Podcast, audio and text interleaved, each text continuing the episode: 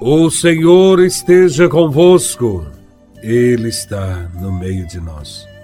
Proclamação do Evangelho de Nosso Senhor Jesus Cristo, segundo São Marcos, capítulo 11, versículos de 1 a 10.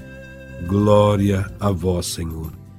Quando se aproximaram de Jerusalém, na altura de Betfagé e de Betânia, junto ao Monte das Oliveiras, Jesus enviou dois discípulos, dizendo: Ide até o povoado que está em frente, e logo que ali entrardes, encontrareis amarrado um jumentinho que nunca foi montado.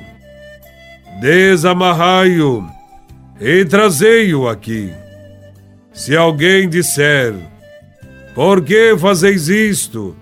Dizei: O Senhor precisa dele, mas logo o mandará de volta. Eles foram e encontraram um jumentinho amarrado, junto de uma porta, do lado de fora na rua, e o desamarraram. Alguns dos que estavam ali disseram: O que estáis fazendo? Desamarrando esse jumentinho. Os discípulos responderam como Jesus havia dito, e eles permitiram. Levaram então o jumentinho a Jesus, colocaram sobre ele seus mantos, e Jesus montou. Muitos estenderam seus mantos pelo caminho, outros espalharam ramos que haviam apanhado nos campos, os que iam na frente e os que vinham atrás gritavam: Hosana! Bendito que vem em nome do Senhor! Bendito seja o reino que vem, o reino de nosso pai Davi! Hosana no mais alto dos céus! Palavra da salvação. Glória a vós, Senhor. Nesse Evangelho, vemos a entrada triunfal de Jesus em Jerusalém e a sua chegada à capital do povo judeu é marcada por duas reações diferentes. O povo pobre o aclama como rei e Messias, libertador dos pobres e pequenos deste mundo. As autoridades, porém, rejeitam Jesus.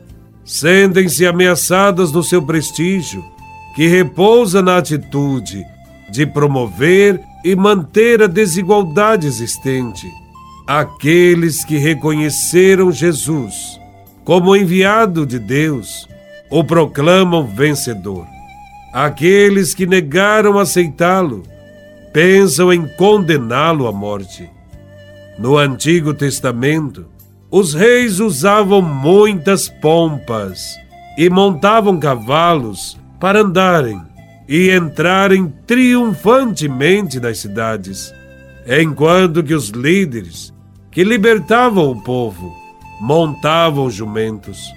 Com Jesus entrando em Jerusalém, montado num jumentinho, vemos a volta do ideal de libertação do povo ele vem libertar o povo dos inimigos e fazer o povo viver segundo o amor e a justiça de Deus. O povo entende bem isso e começa a aclamar Jesus como seu verdadeiro rei. Para o povo, finalmente chegou o tempo de respirar liberdade e vida. Chegou o fim da falsidade da injustiça, da opressão. Aclamam a Jesus com ramos de oliveira e muito hosana nas alturas. Os ramos que o povo carregava serviam para manifestar a acolhida. Com os ramos nas mãos, também nós, na Semana Santa, renovamos nossa adesão a Cristo. Que possamos manifestar sempre a nossa fé, proclamar e aceitar Jesus como nosso Senhor para que governe sempre a nossa vida. Entretanto, não esqueçamos que o mesmo povo que o aclama pelas ruas, logo depois será influenciado pelos príncipes dos sacerdotes e gritará contra Jesus, pedindo a sua condenação. A acolhida de Jesus em Jerusalém foi breve para muitos. Os ramos verdes murcharam rapidamente. O grito de Osana, entusiasmado, transformou-se, cinco dias mais tarde, num grito furioso de crucificam dos ramos verdes. Passaram a cruz, das flores aos espinhos, na sua entrada em Jerusalém, estenderam as próprias vestes. Depois, despojaram-no das suas vestes e lançaram a sorte sobre elas. A entrada de Jesus em Jerusalém pede-nos coerência e perseverança, pede-nos aprofundamento da nossa fidelidade, para que os nossos propósitos não sejam uma luz que brilha momentaneamente e logo se apaga. Se queremos ter em nós a vida divina, temos que ser constantes no seguimento de Jesus de Nazaré não sejamos covardes e traidores de Cristo em nossa vida. Saibamos que seus ensinamentos ainda são válidos e devem guiar a nossa vida. Também somos um povo peregrino e estamos no meio da multidão.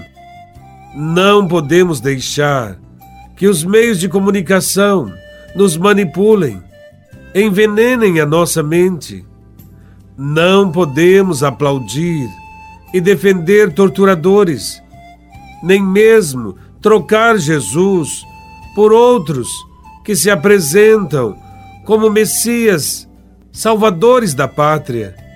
Precisamos aclamar a Cristo, segui-lo e não condená-lo ao esquecimento. Devemos crer na grandeza de Deus e de seu Filho Jesus de Nazaré que vem para nos salvar e esperar a realização de Suas promessas. Tudo isso nos deixa cheios de esperança, cheios de alegria, para viver a fé a cada dia. Que a nossa alegre aclamação a Cristo seja o sinal de nossa adesão a Ele e da nossa vontade sincera de vencer todo mal, todo pecado. Aprendamos a lição do amor que Jesus nos deu para vivermos eternamente com Ele. Louvado seja nosso Senhor Jesus Cristo, para sempre seja louvado.